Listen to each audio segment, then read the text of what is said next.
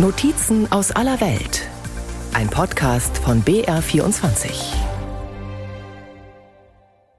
Es ist kurz nach 7 Uhr morgens. Der Himmel ist blau und noch ist es ziemlich ruhig in dem kleinen Hafen im Norden Bahrains. Buali lässt den Motor seines Boots an. Schon sein Vater und Großvater waren Perlentaucher. Heute nimmt er mich mit auf einen kurzen Trip. Okay, so so where we will be headed now to the easiest nearest oyster bed from the north of Bahrain. Wir fahren raus, nur ein kleines Stück. Doch in Bahrain gibt es überall Austern.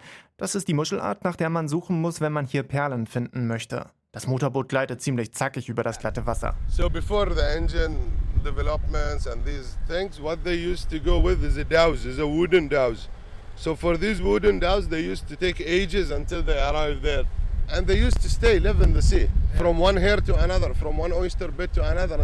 Früher war alles anders, erzählt Puali. Vor allem war es anstrengender, gefährlicher und langwieriger. Die Auslandfischer sind früher mit Holzbooten rausgefahren, den sogenannten Daus. Zu den vier bis sieben Meter unter dem Wasserspiegel liegenden Auslandfeldern tauchten die Fischer früher nur mit einer Nasenklammer, einem Stein um die Hüfte und dem Austernetz in der Hand. Monate blieben sie dann auf See, bevor sie mit ihrer Beute zurückkehrten. Heute hat es Buali einfacher. Er schlüpft in seinen Neoprenanzug, schnallt sich die Sauerstoffflasche auf den Rücken und checkt sein Equipment. Dann geht's los. Für etwa 10 Minuten ist Buali jetzt etwa in 5 Meter Tiefe und sucht nach Austern. Von oben sieht man nur ein paar Luftblasen an der Wasseroberfläche zerplatzen. Dann taucht er wieder auf. Er reicht mir das gut gefüllte Netz aufs Boot und klettert dann selber an Bord. Boadi hat übrigens eine Theorie, wie man am besten Perlen findet. Bloß nichts erzwingen. Most of them, if they are coming to, to find pearls and buy a house or whatever, and how they don't find. The ones they said, if I find, I'll take to my mother, they find. Wir machen uns wieder auf, zurück zum Hafen. Dort haben wir etwas mehr Ruhe und ich kann die erste Auster meines Lebens knacken.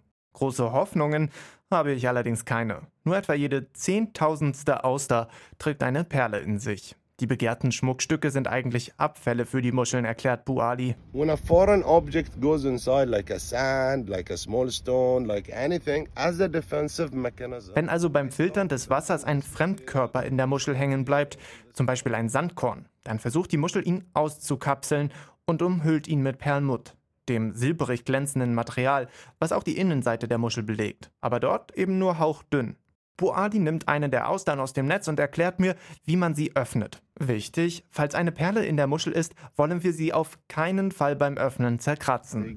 So this is a not bad size. This is one of the nicest sizes. This is around 3 4 years old.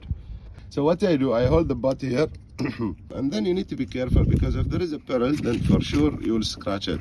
You'll go all the way down slowly, gently, and then you're gonna open the oysters. Okay, also ich nehme mal eine Muschel hier raus, tue die in meine Handfläche und dann habe ich in der rechten Hand so ein Messer, relativ kurz, 3-4 cm und es ist so gebogen.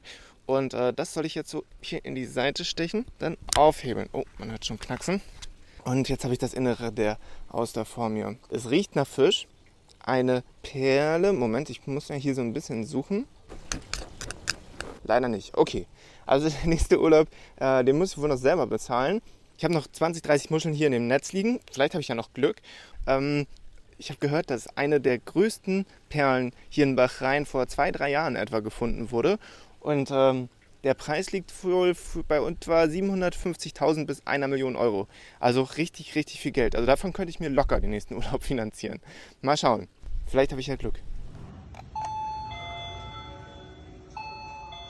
Hätte ich dort im Hafen eine Perle gefunden, dann hätte sie am Ende vielleicht hier landen können. In einem Juweliergeschäft in Manama, der Hauptstadt Bahrains. Hier ist man spezialisiert auf die Verarbeitung von Perlen.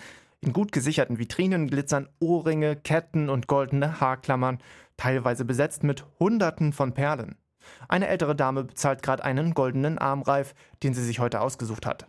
Er ist etwa drei Zentimeter breit und mit Dutzenden stecknadelkopfgroßen Perlen besetzt. Preis rund 6000 Euro.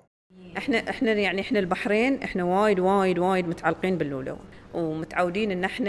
Hier in Bahrain sind wir sehr mit den Perlen verbunden. Perlen sind Luxus, aber es ist unser Luxus. Es ist einfach nicht vergleichbar, nicht mit Diamanten oder irgendetwas anderem. Perlen sind für uns ein Symbol von Stolz.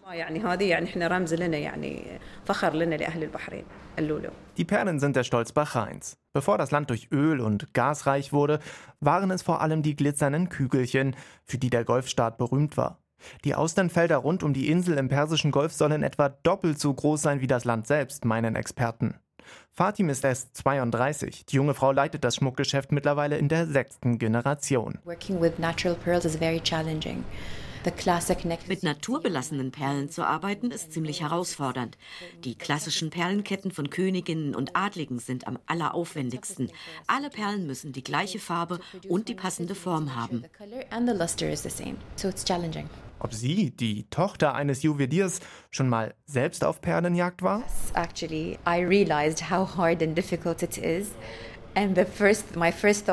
Ja, und danach dachte ich, wir sollten die Preise für unseren Schmuck deutlich anheben. Ich hatte Netze voller Austern und habe am Ende drei ganz kleine Perlen gefunden. Die waren viel zu klein, um sie zu verarbeiten. Natürliche Perlen sind übrigens eines der wenigen nachhaltigen Luxusgüter. Denn im Gegensatz zu Gold, Silber oder Diamanten braucht man beim Abbau keine giftige Chemie.